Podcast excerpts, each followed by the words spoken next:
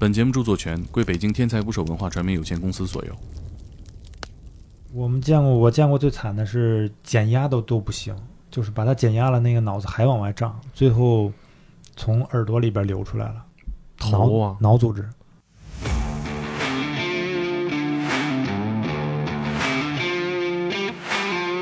吸到别人的骨灰过吗？那肯定会吸过呀，从没见过医生的手这么大，开过五百个头颅的人，在头上打一个孔，怎么练习啊？就磨鸡蛋，三个钉子嵌到头皮上，卡到骨头上的。呃，你们会去吃脑花吗？切脑子说那个不会疼，就是汉尼拔那套操作，其实理论上是可以实现是。可以的，就是先麻醉了，头上什么都暴露开了，把他叫醒，用英语说一下你的感受。I feel good。但那个病人做完之后很奇怪啊，个外地人突然一下对这个望京的历史特别熟悉啊九十多岁老奶奶，一个农村的，做完之后手术之后会说英语了，没法解释。这可以拍一期《走进科学》。之前还见过一个老奶奶，她把她小时候跟她奶奶在一起的事情全都还原了。她老指着门口说：“奶奶，奶奶，奶奶。”然后你你你让开点，就在你后边。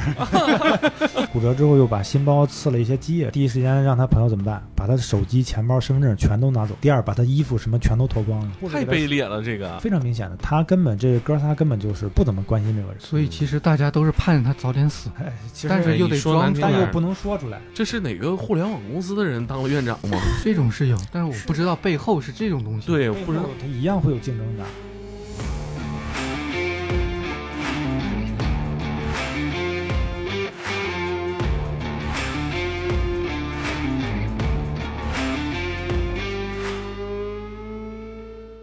请点击订阅我的播客，拜托了。打捞最带劲的职业故事，这里是天才捕手 FM，我是猛哥。作为本节目的听众，你们的所作所为，真是让我太感动了。上周咱们不是书上市了吗？我特意在打捞了自己的职业故事的同时，向大家隆重介绍、诚挚推荐。经过大家的支持，咱们这本《天才职业者访谈录》首周就登上了当当新书热卖榜文学类的第一，飙升榜文学类的第一，新书热卖总榜的第六位，太厉害了你们！第五位呢是羽生结弦的个人传记，咱说家人们能不能就是再给弟弟上上票，超过羽生，让我距离第二位的莫言老师再近一些，拜托了。然后呢就是呃大家买过书的小伙伴，记得评论啊。向那些没听过咱们节目还不了解这些职业故事的朋友们，介绍一下咱们的播客吧。总之，非常感谢。今天这期节目呢，我请来了漫威著名超级英雄奇异博士北京分歧天才捕手计划作者杨正景。为啥说跟奇异博士有关系呢？你们记着奇异博士是干啥的吗？他是个神经外科医生，专门做手术的。家里一下子名车名表，那都是因为手上的这活儿啊过硬。杨正景呢也是神经外科医生，同样的身材修长，妙手回春。他的双手打开过五百个人的头颅，给他们做过手术。我可能表述不够准确啊，但他们这活儿啊，基本就是手术里最难的，因为每次手术啊，容不得一丁点差错。脑子出了问题是很严重的，也是很神秘的。大脑呢没有痛觉神经。电影《沉默的羔羊》你们看过没？有一段演的就是变态杀手汉尼拔。在一个人清醒的状态下，切下来他的脑子，一片儿一片儿喂给这个人吃。这样的操作呢，理论上在现实里还是能实现的。给大脑做手术之后呢，也会出现一些意想不到的结果。曾经有个新闻报道过，一个老奶奶呀，做了开颅手术之后啊，忽然会说英语了，能唠几句。杨正经也遇到过这样的案例啊，一个外地的人来北京看病，比方说在望京一带做手术吧。第一次来，对这里呢完全不了解，但做完手术之后呢，能讲出望京当地的历史故事。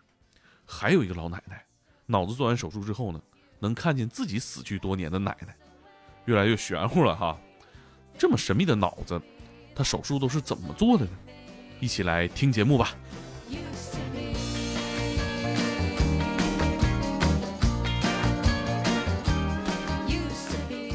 今天咱们录音间好久没坐坐满了哈，来了不少那个嗯、呃、熟人。首先，我们天才捕手计划的编辑马修，继上一次跟杨尼玛聊完之后，再一次回到了我们的节目里。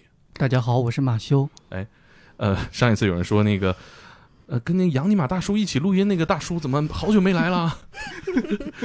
就就来了，我现在都在催杨尼玛写稿呢。马大叔，呃，还有天才不说计划的编辑，呃，弹簧，大家好，我是弹簧。弹簧，你这个花名是什么寓意啊？就是领导说你，你要反弹回去是吧？不是想想弹走鱼尾纹，哦 哦，不是想弹走马修是吧？嗯，也行，可以考虑。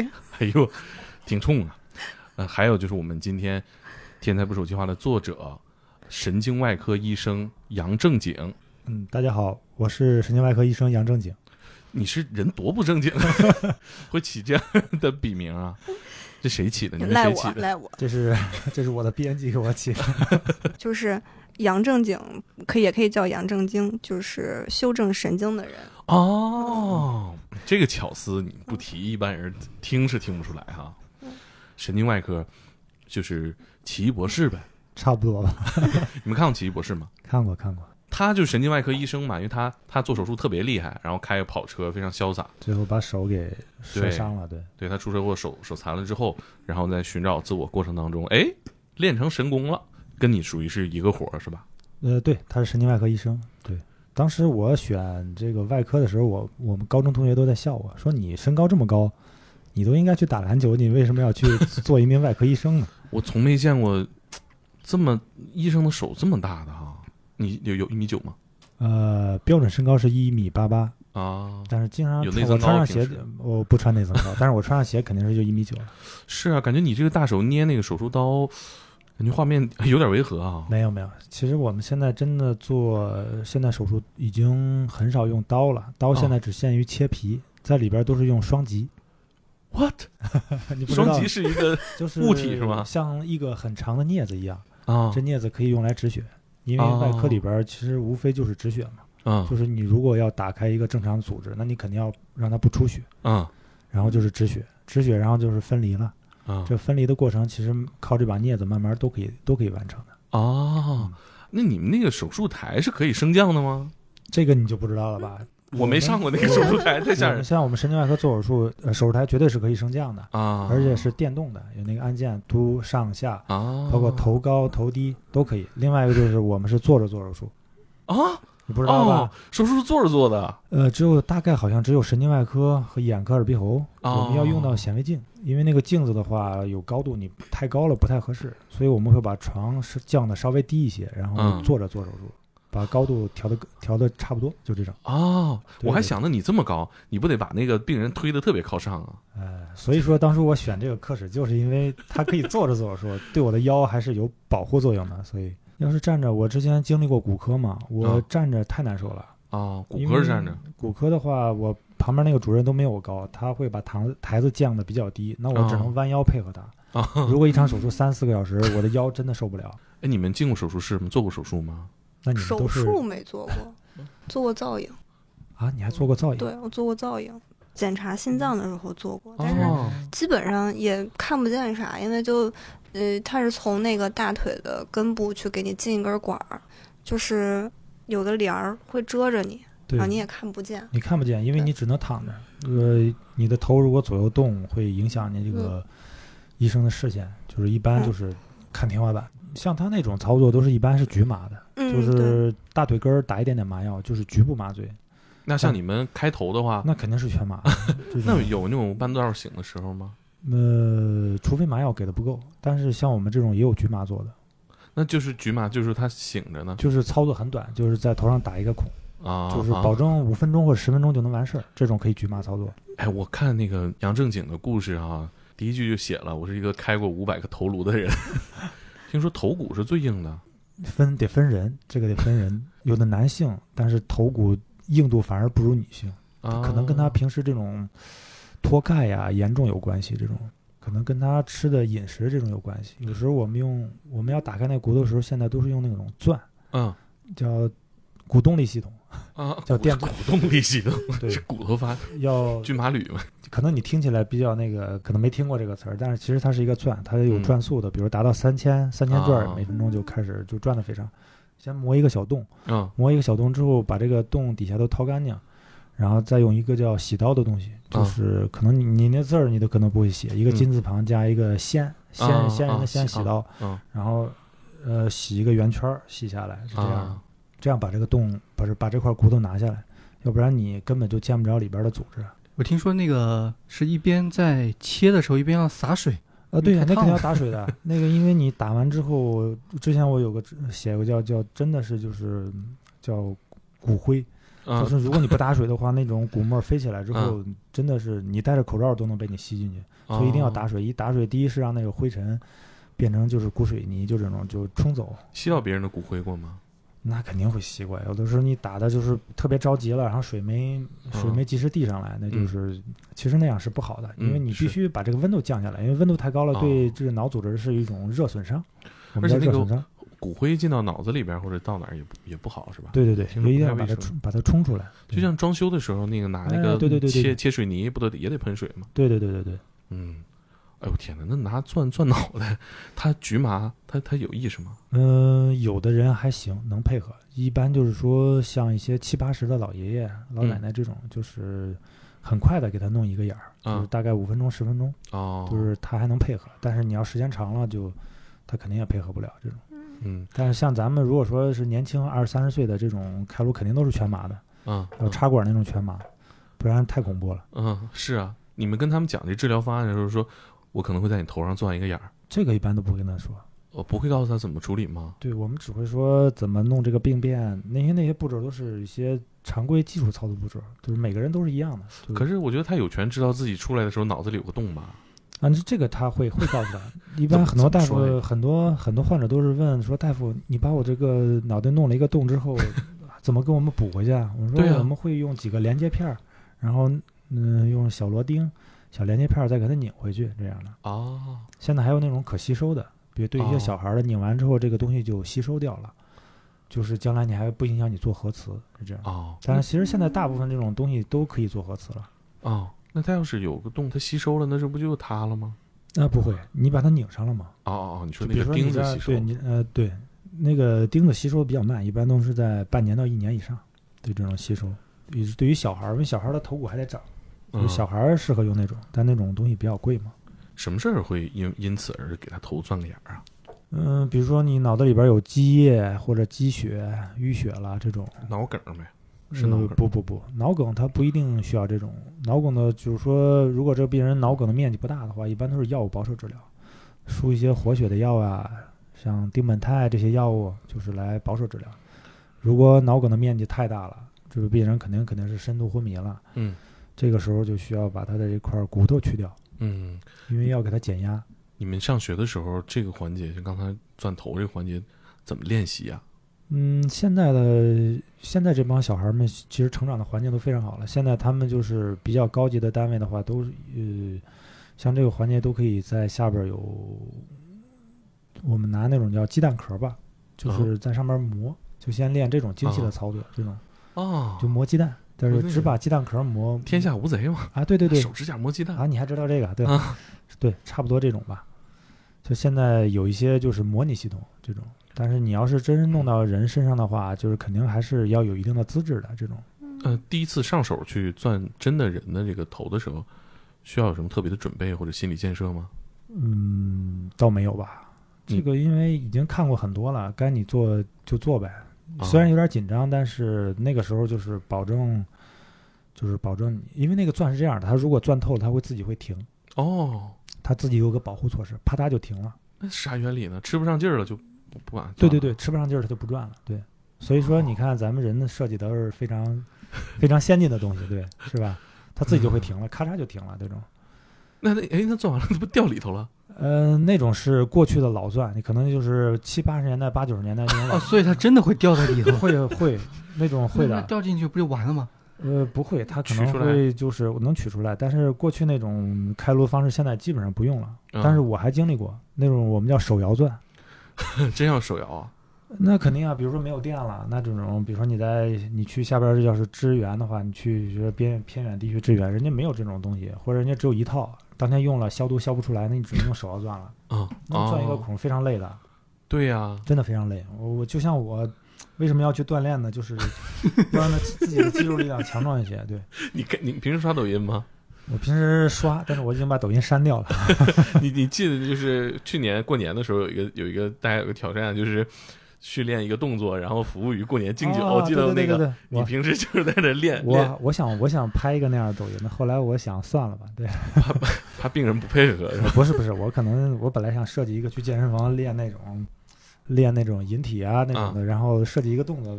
其实这个抖音挺好玩的，我看见了，我我挺想设计的这种。对啊，感觉你这个也挺幽默的。对对对，健身房一定不知道他旁边这个一米九的壮汉练了这个是为了要干啥。一般就是把手劲儿手劲儿还是一定要有的，因为现嗯在越来越多有女生去从事神经外科，但是其实对其实他们是很厉害，但是在在力气这方面确实很还是差一些的。尤其是那次洗那个骨头的时候，他真的没有劲儿，他就是弄不过去。嗯，最后那只能我们去来帮手帮着他，嗯因为那有些比如说骨头弄不下来了，用又要用一些钳子把那个咬骨头，我们叫咬骨钳，要把嗯那个骨头咬碎。这个哦需要呦完全需要你的手握力对，啊完全需要你的握力的。如果你的握力不够，一台手术你可能已经虎口什么的手都发麻发酸了，那你肯定没没办法再进行那些精细操作。是是是是，还真挺需要体力哈。对，一般这种像这种外边这种就是说吃劲儿的操作，一般都是我们助手来做，因为主、主任的话就直接做那些里边的精细操作了。因为你如果一天到晚做这种很粗的操作的话，你的手会抖，嗯，不利于他做这种精细操作。所以说我们都是非都是分工非常明确的这种。嗯，哎，我觉得讲钻头都都都能讲一集，感觉是的，这其实这个包括，其实你们还不知道，就是如果我们要做开颅手术的时候，你你像其他的，比如说你骨科的病人躺在那儿，把腿什么暴露出来就行，但是头他你你得把它固定在那儿，让它不哦，动，对呀对呀让，它不能动。其实大家可能没想过这个事儿，其实那个时候我们要用一个叫三钉头架的东西，啊这个头架呢是跟床固定在一起的，然后头头架上面有三个钉子，非常哦锋利的，啊要牵到头皮上，卡到骨头上的。哦，钉钉进去了，对对对对对，要然后还有一个要拧紧，然后这么固定起来，因为头是不能动的。哦，对啊，不能动一点儿啊，动一点儿你就切歪了，完了。对，因为有些手术我们需要用导航，导航的话头是坚决不能动的。这种 导航，你你们的导航是怎么个导航法？就类似于你导弹制导这种，哦，就是你要精确的知道这个瘤子在哪在哪个位置。嗯呃，像过去的话，你可能要设计一个弧形的切口，嗯切口比较大。可是如果你现在如果你有导航的话，可能一个直接口就可以搞定问题了。导航是什么？他自己他要进去吗？还是在外面看？他是在外面看，他把病人的先是把他的一些 CT 或者核磁的数据先从那个 CT 室、核磁室拷贝出来，然后录到一个专门的电脑里边。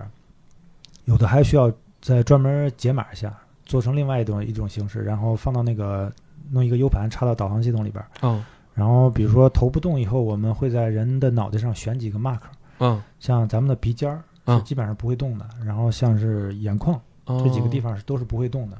基本上你如果选定四个点儿是不动的，头也不动的话，再把那个 CT 的资料导进去，就是能通过这四个点儿就能定到呃肿瘤的位置。哦，哇，这个好高级啊，感觉。对，对这样的话你开颅的时候，好多手术就是可能就是像女生有长头发，咱们就可能不用把头发剃成光头了，可能只剃一部分，然后用一个直直切口就可以了。这种。嗯然后骨瓣也可以用的很少，所以现在的手术就是说越来越微创了，就现在不像过去了。是，哎，那我我问个问题啊，你刚刚提到说以前可能会有这种骨渣掉到头里的情况，那就是有那种就是我们说做手术了，然后呃医疗器材什么乱七八糟落在身体里的那种情况吗？现在基本上不会了，因为现在就是三查七对特别严特别严格，这种就是护士之前，比如说我要打开一包面条，这里边有十根儿的话，我打开之后，我要第一他要自己要数一遍十根儿，嗯第二还要找一个人跟他一块儿数一遍，嗯因为有一个见证者，嗯嗯，这毕竟是旁边的巡回护士。哦，这么严格，对，然后如果用完之后回收的时候，这一包一定要数够十片儿，包括哦长短上面有没有线，他都得记录记录下来。那你偷摸藏一个，他俩不疯了？对啊，有有这样的事儿。我们曾经有一个手术，因为找不着一块棉片了，啊最后没法关颅，就是哦，因为护士有这个权利，不让医生关。哦，护士这么横啊？对，因为你这个东西如果落在病人脑子里，将来会感染的，感染可对能会病人会死亡的。最后找啊，最后最后就是每个那个屋里人都不让出去先找，因为那那护士、哎呦那个护士长非常有经验，就是先、嗯先找我们的洗那个拖鞋那个鞋鞋鞋板子，就啊脚底板子。踩脚底下了哈。后来在一个一个过来看手术的一个一个巡回的，就是一个相当于是一个进修大夫，他的脚底板上找着了，他拖鞋踩着了，是这样。哦，带走了就。对他幸好他没走，他如果嗯去到别的屋就完全找不着了。如果实在找不着怎么办？就是得推那个照相的东西过来看透一下。对，看透一下。但是有的那种棉片儿它不显影，但是它现在好多棉片上有那种叫显影带。就怕那个找不着是吗？对对对，其实你即使做了那种也很难，有时候很难找着。啊，所以所以说，所以这种情况，他们护士如果是有经验的护士，就会非常非常严格的，就是说，比如说你要说关炉的时候，就严格的先清点器械，嗯，嗯钳子够不够，然后这种棉条够不够，这种一定要清清点这些器械的。是啊是，我我觉得就是你们摸摸的这个规律，一定是写的教训 总结出来的。对对对对对，就一步都不能少，但凡能少少一步，大家都不带干这个的。对对对，但是目前啊我就、我见过情况很少，只有一两个吧，就是最后都找着了，在鞋底上找着的。还有一个是 那破案在在手术室真的是跟破案似的，另外还有哎断断过一根针，哦，针咔啪断了。你知道那个针在哪儿找着吗？啊在另外一个大夫的帽子上找着的，那个针崩弹上去了。对，弹上去了。哦，那都是有非常有经验的护士、护士长出来，因为他他如果出现这种事儿之后，他会 他会记录下来，记录下来之后，下一次的时候，比如说年底一块儿分析啊，就你你下次你就知道怎么找了。哎呦，这个我们听众里面有护士的，这个经验可不容易获得啊。嗯、那肯定啊，这种经验还是不要有的，因为你如果因为找这个东西找了一两个小时，你你这手术你可能五点钟下班的，你干到脑子都七八点。开颅开上脑子干巴了。对，呃那倒不至于，我们那个上面会拿这些湿的纱布给它盖上。啊啊啊！也怕干了是吧？对对对，呃，一般脑子的话，咱们因为有那个，咱们现在都是脑科手术在显微镜下边做嘛，嗯显微镜的嗯光源都是很强的。啊，我们这种叫做热损伤，啊就跟你刚才说的烤坏了。呃，对，所以我们会经常，其实那个光线不是特别强，但是你长时间照一个地方，它对其实脑组织很柔很娇嫩嘛。对它没对外出现过。对对对，我们会往上面打一些水，经常会打一些水，快干的时候就会打一些水，就是。这助手的工作也很重要的。这太重要了，这个你给我少呲一下水，我这脑烤坏了。对，哎，这东西你看，咱看大脑啊，呃就跟那个我我看电视上雕豆腐什么的，我就已嗯经感觉压力很大了。你看过《满汉满汉全席》吗？我看过。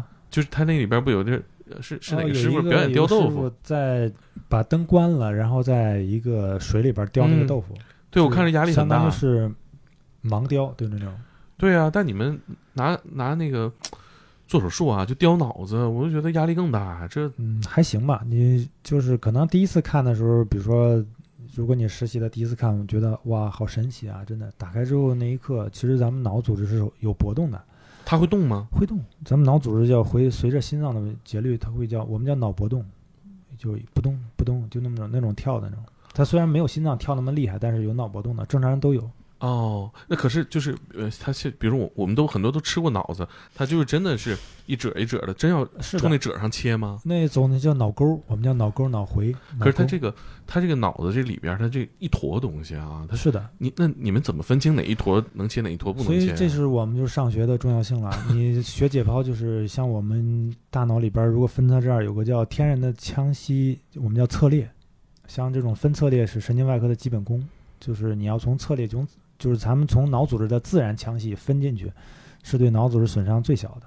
呃没听懂，大概明白啥意思？大概就是你，它比如说你这两个门之间有一条缝儿，你啊从这个缝儿之间把它弄开，啊，那肯定损。伤最小的，是吧？那所以它这个呃豆腐状的脑子是真的被切开了。呃，也有那种的，也有那种就相当于你的车钥匙落到车里了，嗯然后本来人家就是从汽车那儿用个气囊嘟嘟嘟嘟嘟能给你撑开，嗯如果实在那也撑不开，那就把砸玻璃呗。那玩意儿能长上吗？那一坨呀？嗯，其实就跟你手上切了个口会有留下疤一样，其实脑组织也会有伤疤的这种，那我就想那玩意儿它会愈合。可是它连不上了，我是不是得忘点啥事儿啊？不不不，它会，它我们叫就是它会粘连这种，它就是就疤叫瘢痕愈合吧这种。嗯，你第一次看见这个脑咚咚咚能动的脑子，什么感觉？嗯，我第一次看，我想想什么时候，已经已经可能都快有十年了，想不起那种具体的感觉了。这种反正就是特别好奇啊，因为那种颜色，你想，你看那种类似于淡黄色，像白色的那种，像有病态的脑组织就是发黄哦，或者发暗那种，肯定一看就不好那种。啊，就是咱说满脑子想的都是黄色，就是脑子确实会 呈现出黄色，是吗？不不不，它咱们正常脑组织它就是那种就是颜色比较新鲜那种，类似于淡淡淡的淡淡的白色或黄色那种组织。嗯因为有时候因为有显微镜的灯光在那照着，可能它嗯更亮一些那种。跟我们平时吃的那个脑花像吗？猪脑嗯，比那个要大，但是我们每次做手术的时候并不会暴露太多，哦，可能只暴露出自己需要经过的那一段儿。嗯还有就是跟您刚才说，咱们说第二种就是说，如果不行了，那只能把脑子掏一个洞，通过这个洞进去了，然后比如说里边有血块了，把那嗯血块清清出来，啊，那啊那种损伤是没有办法的。嗯，呃，你们会去吃脑花吗？就你们科室的，我，我不会吃这个东西的，我是原本就不吃还是做我原本就不吃，然后哦包括这种肝脏，我我都不喜欢这种。个哦？那你们科室的同事们呢？他们我只记得有一个护士喜欢，我以为会有。什么 PTSD 说以后再见着脑子这东没有没有没有，西不行。只是我我真的不喜欢那种感觉。嗯我看过那个，就有一个很恶趣味的问题啊。以前看到应该是《沉默的羔羊》里面那个医生，他会把那个人对对对汉尼拔，他把人的那脑袋打开来，然后活吃嘛。那个片片下来嗯，然后再煎给喂给那个人吃。嗯但是好像有我看到好像有一种说法说那个因为切脑子说那个不会疼，所以说打开来那个人也没有感觉。是的啊，那对的，就是汉尼拔那套操作，其实理论上是可以实现。是可以的，对，因为咱们现在就是其实已经不先进了，就我们有个叫做术中唤醒，就是术中唤醒。对，已经把啊你的脑组织打开了，但是比如说你这个肿瘤长在了功能区、语言区，啊之前有一个翻译嘛，他会三国语言嘛，啊他长了一个瘤子，然后那个瘤子正好在语言区，啊！你要把它切下来，但是不能伤害语言区怎么办？就是先麻醉了，把它都头上什么都暴露开了，然后哦找到那个位置了，然后嗯贴上小的电电极片儿。嗯切的时候，比如说切的感觉差不多了，然后就是把那个管儿拔掉，然后把麻药量减小了，然后他就把他叫醒，然后现在用英语说一下你的感受。嗯，I feel good。I feel very good，然后他肯定不会这么说了，说 哦哦 OK，顶多这么说，然后你再用德语说一下这种。哦，对，那什么原理呢？就是醒了之后，我这块儿就不会不不会受损吗？呃，对呀、因为你没有伤到语言区啊，你只把瘤子切走了。对呀、那我我我我全麻了不行吗？全麻了肯定不行，因为全麻了嘴里要插着一根管子，插着管子是没法说话的。哦，我的意思是，为什么他在说话的过程当中就不会伤到那一块儿？说话的过程当中，就比如说，咱们刚刚不是有一个翻译吗？啊啊，为什么是让他说着话，让他确认他能说话，然后再继续做？我们是那个就是要他定位功能区，就是那个让他说话的时候，就是哦，他那其实脑表面上贴了一些很圆很圆的小电极，啊。小电极的时候，他说话的时候，那些比如说这边有电信号，就就能确定下来这个这个语言区就是按照 S 型走形的，啊那这个 S 型是一定不能动的。哦，是这样确定园区在？对对对对对，园区，包括有些手拉拉小提琴的手，就确确定功能区就是就在这儿。啊，那这这这个地方是绝对不能碰的，哪怕瘤子剩那么一点儿，你都都不能碰，因为你碰完了，有的人他对的自己要求功能非常高的，我宁愿有尊严的活着，也不要就是说将来成了个偏瘫或者傻子不能说话，这么残疾的活一辈子。因为嗯现在就是说，过去我们做手术总想着是把东西你得了肺癌给你切干净了。嗯说你得了脑癌，给你切干净了。可是嗯你切干净之后，病人残疾了，生活质量非常差，是啊，每天拉屎拉尿全在床上，没有没有尊严的活着，其实嗯并不是对他一个最好的一个尊重。所以你们在做这个手术之前，他是有有选择权的。对对对，他会有选择权的。那个翻译就是说他我要保保证我的语言系对对对不受任何损伤。是的，因为他很年轻，他要回去接着工作，他可能他我们跟他说你这是个恶性的，就有可能过几年复发，那我不管，他就是这样的。哦，我印象最深有一个画家，他做完那个手术也没有做的微创，没有损伤那个地方，但是过了几天之后，他就是他是书书法家吧，他是他字儿写的特别好，但是最后就完全不会写字儿了。其实他在五十多岁吧，一个非常有名的一个书法家。对呀、他们说，这干他们这行五十多岁正是黄金时期。对对对对对，所以说那也没有办法了。那个那个时候做的是微创，就是在过了几天之后才出现的。所以说大脑的功能呀，就是其实非常非常深奥，我们现在探索的只是很小的一部分。我感觉这个手术好神秘啊，就是感觉好像医好了这个人，但是你其实你看他站起来了，你不知道他哪儿会有什么问题啊。呃，对对对，现在所所以说现在就是说你精确的制导就是这样嘛，就是你用上最先进的设备，咱们先做导航，精确定精确的定位这个位置是吧？然后在术中唤醒，更精确的定位这语言区是吧？然后伤口也开得小，哦，最后人家恢复的也好是吧？所以说现在文明社会就是往这个方向发展，他不能说话，但是思考没问题，对，思考思考逻辑都都没有问题，逻辑都没有问题。我见过之前有一个病人，就是特别典型的一种，就是叫我们叫失语吧，就是你问他什么，就是他叫他姓杨，叫就就简称叫杨得水吧，就是、嗯就每次你说的，你说今天吃饭了，吃饭了吗？就是哦杨得水，然后今天想去哪儿玩？杨得水，就只会说这三个字。但是他什么，他心里倍儿明白，什么都明白。哦，哎，那个大鹏拍那个电影《吉祥如意》里边的主人公也是这样，他他一直说一句话，但是他逻辑已经不清楚了。对，但是那个人他逻辑是很清楚的，齁然后慢慢过了一年多以后，能说出很多别的词了。这种其你看过《权力的游戏》吗我都看完了。Holdo 是吧？他就是、哦哦，hold on hold on，他很典型，对吧？他能跟对你完全能明白你什么意思，对对对对他智力也没问题。对对，他就一直说 hold 是受了那种精神上的刺激，那种创伤的人。所以我刚开始我们那也是看的时候说，这个叫什么词 啊，这个 对对啊，对对对，他 hold the door 是吧？对对，马修没有看过吗？我看过，哦呃对我还有一件那个衣服，你有件 Holo 的衣服是什么意思？就是他怎么从那个词演变成那个名字的。哦，啊，那个逻辑的衣服我以为你有一件 Holo 的衣服，对 对对，那衣服杨正景穿恐怕都嫌大。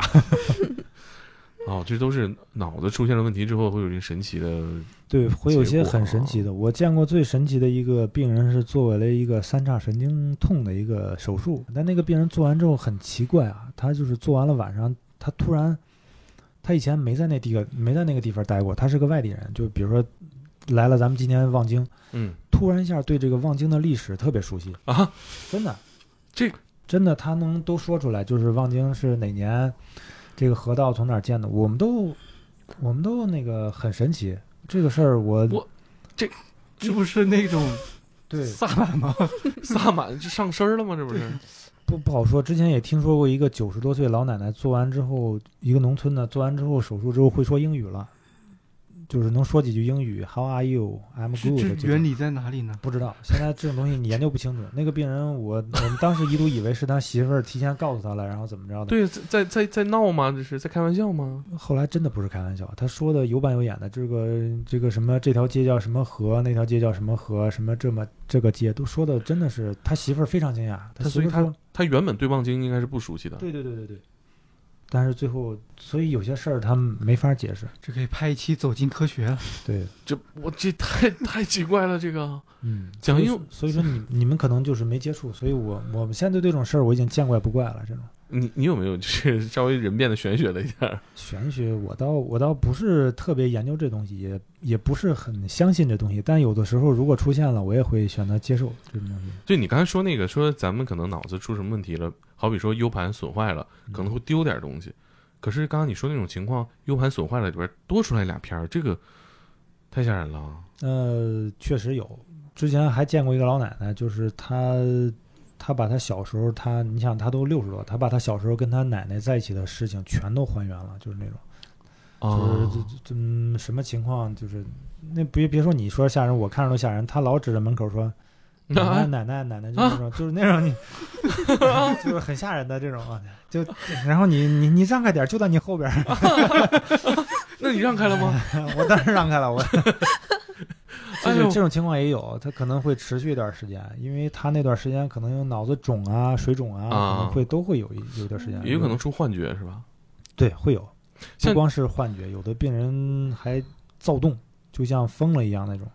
那他做完这个手术，从手术台上下来到恢复这段时间，要观察几天来确定他没有什么奇怪的症状出现？你先看情况吧，一般至少都得需要三天。家嗯家属知道他有可能接下来会出现什么情况吗？呃，一般你像比如说像哪个位置，像额叶这种，就咱们前脑门这种，我们都会跟他说，这种比如说做完手术了，比如说受伤了，这段时间会有点暴躁，啊，会变得骂人，像有一些哦比如说会，语综合症对对对，是真的是那种就是挺好的一个人。啊，大夫他之前也不骂人家，就怎么现在骂的这么难听呢？真的，骂那些词儿你都想不到，那有板有眼的，真的。啊，呃，大概有半年之后，我在门诊见到他，我说：“嗯你对你当时那段记忆你记得吗？”他说：“我完全不知道。”哦，就包括他已经在病房溜达了，骂人的时候那会儿，就是慢慢慢慢减少了那种，他对那段记忆都完全不知道，啊，完全不知完全不知道。其实，其实那对他还是好事儿，是吧？那一般什么情况下会到你的手术台上呢？这人是就是哪几种情况？就是意识已经叫不醒了，我们有评分儿，比如说今天评分儿还八分呢，明天就变成六分了，就是一天掉两分儿这种。然后复查片子有进展这种，然后就可以考虑就是说做手术了这种。就是得开颅了。对，有的开颅是要把那个病变，比如说那块血肿给它清除掉；有的有的开颅只是开颅，只是负责减压而已，让它这个压力释放出来。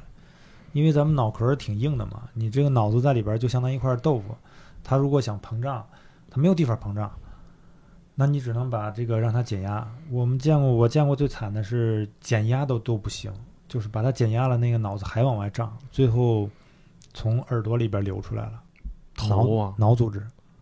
啊，他为啥会想往外面膨胀呢？因为脑组织就是最后缺血了，它会肿啊，它就相当于你的眼睛被蜜蜂叮了一下，这慢慢嘴唇全都会肿起来一样。哦，你在外边无所谓了，这空间，但是在脑子里边它也要肿的。这种肿的压力是均匀的往外肿，就是恰逢他那个病人有颅底的骨折，然后那个从耳朵流出来了，然后我们那个伤口缝的那地方，伤口去换药的时候，惨不忍睹，都是脑组织那种，啊那是我见过最惨的那种。那咋办呢？这脑没有没有办没有办法了，那个病人最最终那种病人结局都是对都活不了，对的，哎，你嗯你没有办法，对。像你经常做手术，会是电视里那种出来了，就是手套一摘，眼镜一摘，说我们尽力了吗？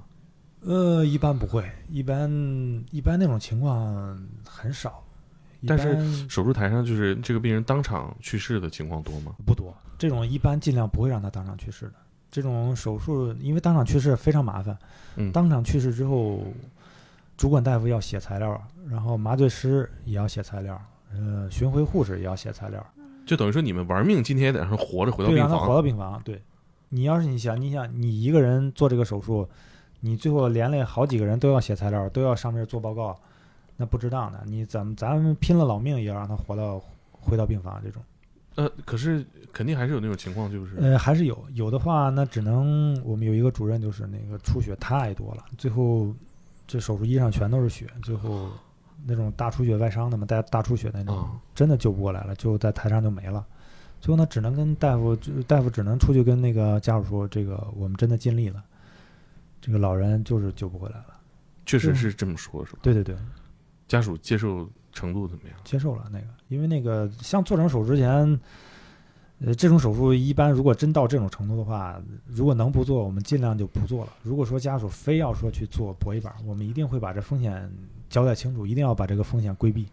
你像我们采访过，呃，专门做过植物人脱氧的这个这个呃疗养院的院长啊，啊、我说为什么现在植物人这么多？他说因为现在医学发达了，对以前很多人救不回来，现在他会发达了，就会给你救到一个植物人的状态，但是就治不好，对对对，是不是很多都是从你们这科室出来的好多，尤其是外伤组，从外伤组，啊？外伤组对外伤组太多了，这种还有脑出血组，植物人对家庭社会的负担其实非常重的。我之前你在那我知乎上看那个叫三无那个无名氏嘛，你们知道什么是无名氏吗？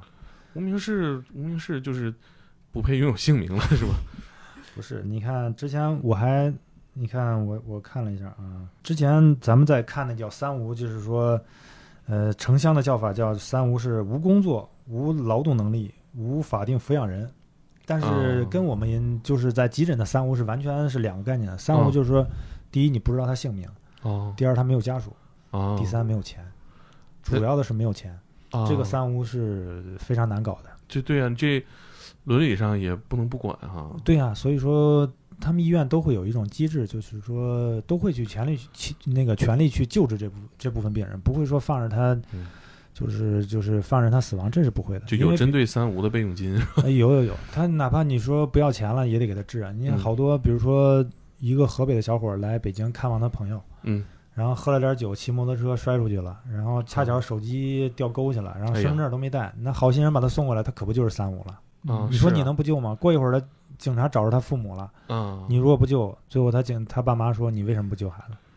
对是所以这种我们一般都会全力去救。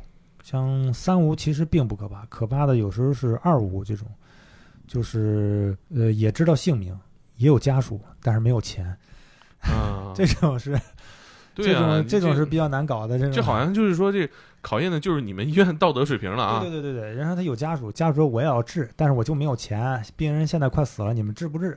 嗯，那怎么办呢？这种情况那，是请示领导呗，那请示领导该治也得治，那种就是说，哎，你说我我现在很纠结，这个观众听到这个之后，或者说让大众知道这个信息之后，这是这这这这这是好事吗？这个 那会救到什么程度呢？救到基本上你把你能救过来，救过来之后，再就是维持一些基本的治疗，这种嗯，就是嗯不总之不是总不至于让你救回来之后饿死了吧？这个嗯但是 会有个尴尬，就是他出院的话，你得结账。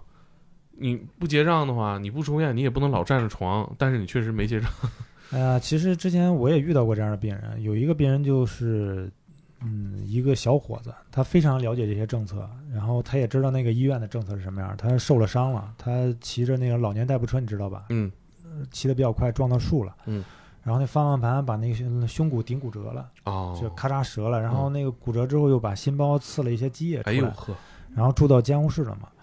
他当时他其实一直都清楚的，但是这个病人他比较道德比较不好，他让他朋友来了，他朋友来了，第一时间让他朋友怎么办？把他的手机、钱包、身份证全都拿走。哦。第二，把他衣服什么全都脱光了，啊，都扒走了，然后在那儿就一丝不挂。然后，然后第三就让他朋友消失，然后就到那儿之后，你你叫什么名儿？不不知道。你爸妈在哪儿？不不知道。你电话号码不知道。你有钱吗？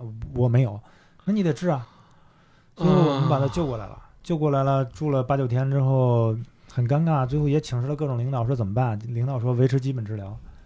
嗯最后其实没有办法了，最后而且他没有吃饭，他他没有钱买饭，啊，你不能让他饿死啊。对呀、然后医生呢会每天自己出点钱，然后给他买上小米粥，反正你保证他一日三餐吧。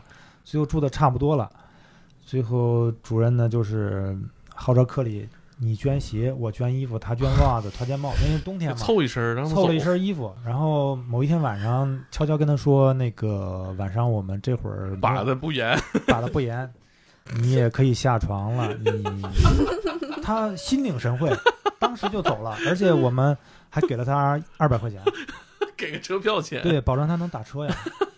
就是那个人其实挺无耻的，他太无耻了，这个他回来之后到病房之后，各种调戏我们护士，这种啊，对他，你护士太卑劣了，这个所以说，这种就是说这段我不知道能不能播啊？你这样能播玩儿来了，这小子对，要对对呀、他他非常知道这些政策呀，他非常了解你，你能对我做到什么，你不会对我做什么，因为你不会对我见死不救，是吧？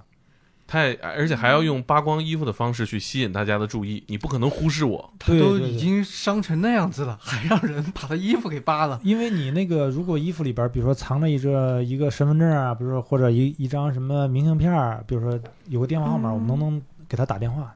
哎，我天，还能这么欺负医院呢？对呀、因为大家千万别学啊，也别给大家分，别给朋友分享这个故事啊。这这种事儿还是大家知道就行了啊，不要那个。但是我觉得你们那个给 心领神会这个实在太逗了。那没有办法，那时候只能那样，因为你住的时间越长，它花费越多，最后这部分其实这部分费用最后也要从科室承担的，因为它不属于那种三无那种的。你有统计过这些年你做的所有手术里面，嗯、可能嗯、这个病最后存活率吗？哪些还活着，哪些不在了？嗯，有，主要一般就是说像外伤的比较重的，还是那些怎无论你怎么救都救不回来，就嗯是无论你怎么做，你用上最好的力量，你去最好的医院、最好的专家，他都救不回来。有些病他就是救不回来。当然，这种的话，他本来来了之后就受了极大的损伤，你会有很大的心理压力吗？呃，当然会有了，因为有的时候他有家属，有的家属有家属的时候，他会他会家属有的比较急躁，他你催着你快去治啊什么的。家属没来的时候，你更害怕，因为你不知道会是什么家属。有时候我看到这个病人身上有纹身，我就很害怕，因为我不知道来的时候到底是是兄弟啊还是什么的。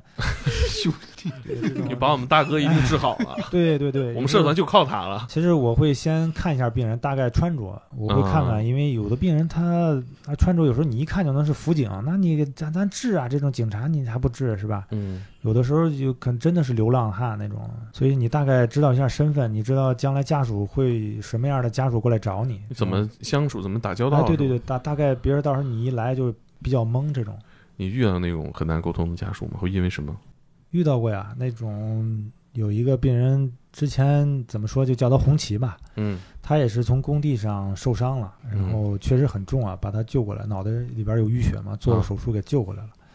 救过来呢，他他没有家属，没有家属那，最后工地肯定是给他负负负责给他治疗费用的，这个这个没事儿。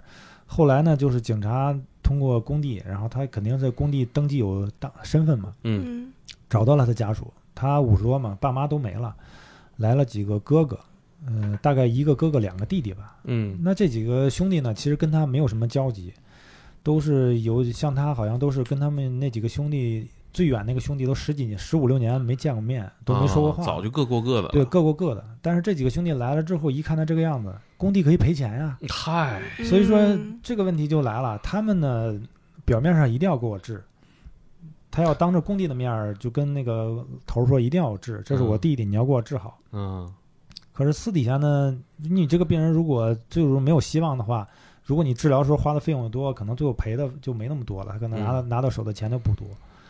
那最后其实这就是治不好赔的多呀。对呀、哎呦，嗯，哎，最后是其其实这个病人最后有一段时间醒了，醒了，但是中间有一段时间还能认识他那个弟弟，后来又因为病情恶化又加重了，又昏迷了。然后，但是这个这时候他这个弟弟呢，其实他们有几个想法，就是想拿到这笔赔款嘛。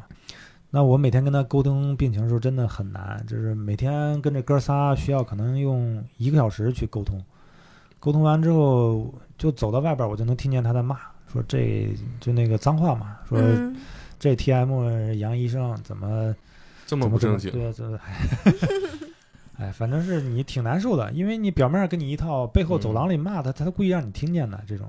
啊最后？呢，这个弟弟还是没了。那你怎么 get 到他们可能就是想分这笔钱呢？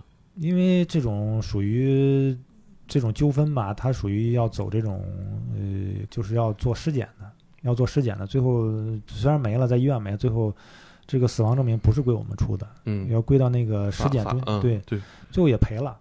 但是赔完之后呢，有一个事儿，那个尸检中心不给他开这个死亡证明，嗯嗯不给他开，因为他要拿到他们当地是在辽宁那边去注销这个户口，嗯当地不给他注销，说你哦这个，因为你不注销，他那笔钱也他也拿不到，所以这很很麻烦。这中间这个事儿其实挺麻烦的。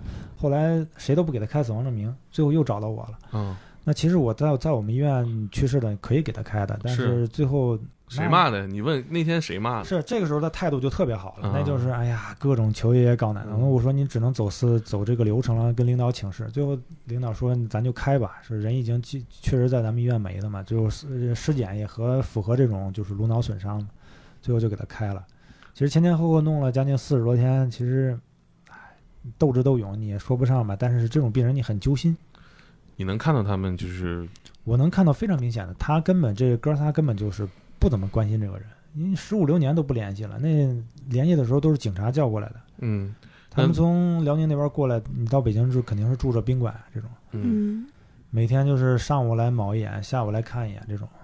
那他们领到死亡证明就可以分钱了。对啊、最后好像是，反正赔的还不少呢。这肯定是哥仨能，哎，这种事情太多了，这种，嗯，哎，这个你没有办法。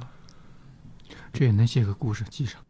对，哎，这个有但的时候是有的时候感觉真的自己很累，你知道吗？特别累，这种。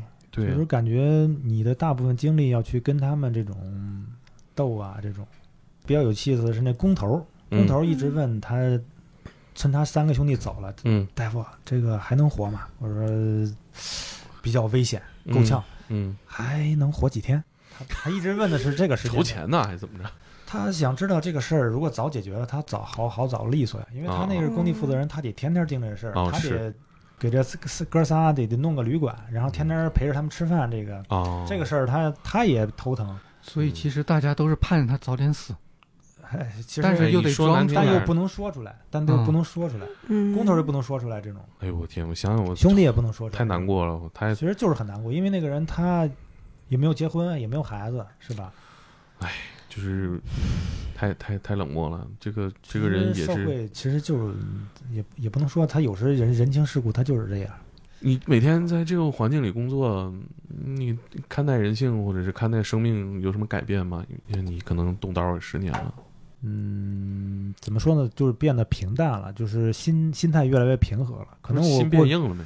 也不是吧，就是因为这种东西，像我在可能在换到六七年前，我的脾气比较暴躁，我可能敢跟病人嚷嚷，就是对着对着喊、对着骂那种，真的。他那个骂你的，对对对，他骂我，我真的是现在我的我之前我的师兄就告诉我，就是说，就是说兄弟，病人声音越大，你声音越小就可以了，啊，因为他声音太大，他听不见你说什么，他声音自然就会降下来。其实我觉得说的非常有道理，技巧你你没必要跟他那个对着骂，你对着骂他，他为了掩盖过你，他只能骂的声音比你喊的声音比你声音更大。其实这是一方面，你看，然后第二个就是你愤怒，往往发脾气解决不了任何问题。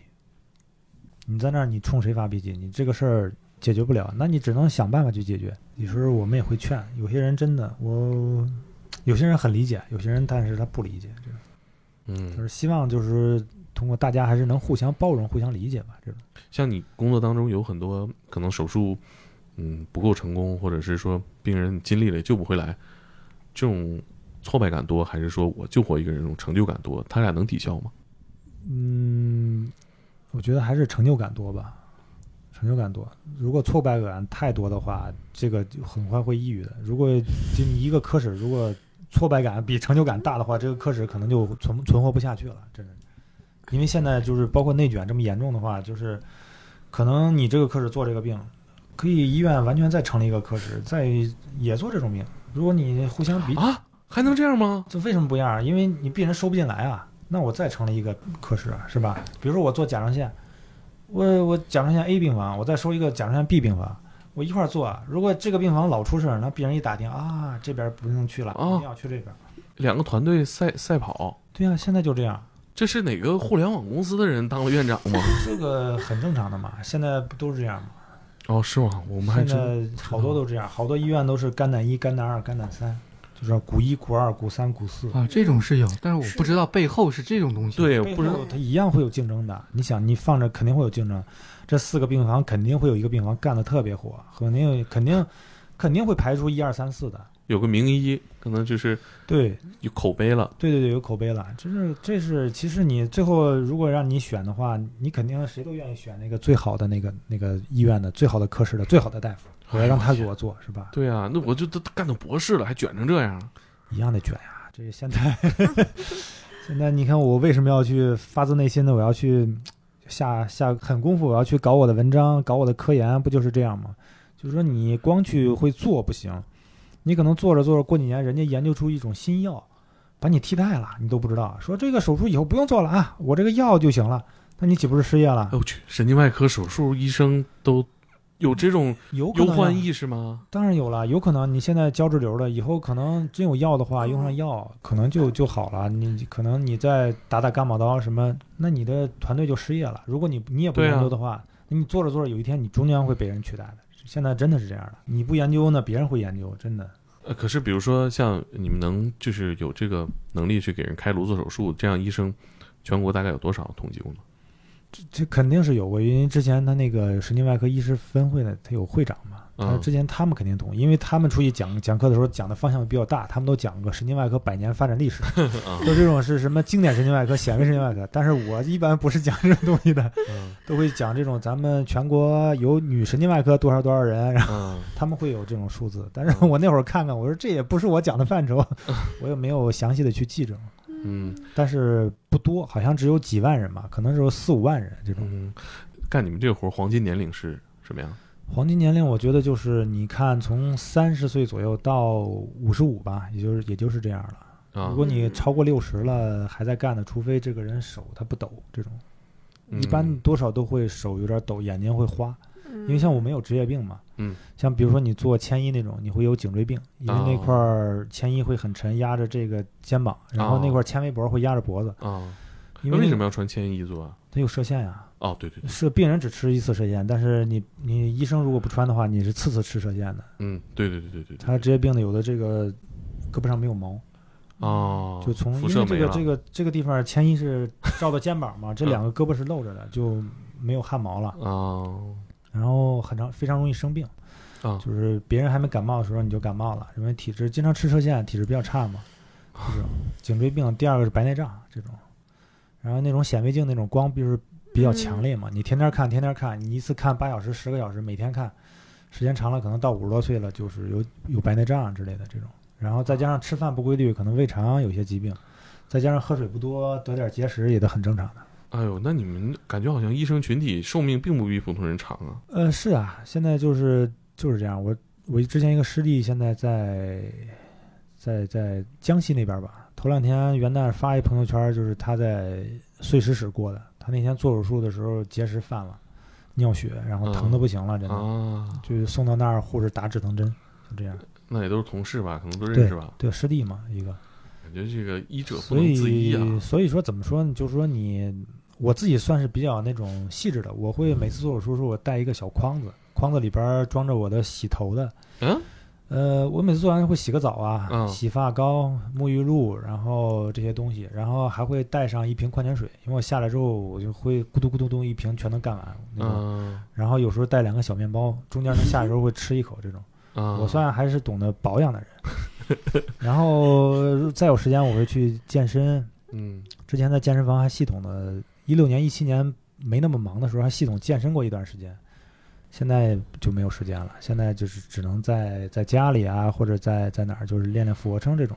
嗯，因为你为了能够长期的可持续发展，你只能增强自身的体质了，是吧？如果你还还没有成为名师，你就自自己被被病魔击倒了，那你也对不起你的家庭啊，是吧？是啊，我感觉你们这个工作哈，其实是保护我们，嗯、中国人的脑子，是吧？因为大家就觉得头受伤了都很介意哈，对，嗯、头一旦受伤了，还有这些呃一线的这个神经外科医生能救救我们的头哈。知道，就是你有这个呃 健身的意识啊，保持好自己的健康，我觉得今天我踏实了一点儿。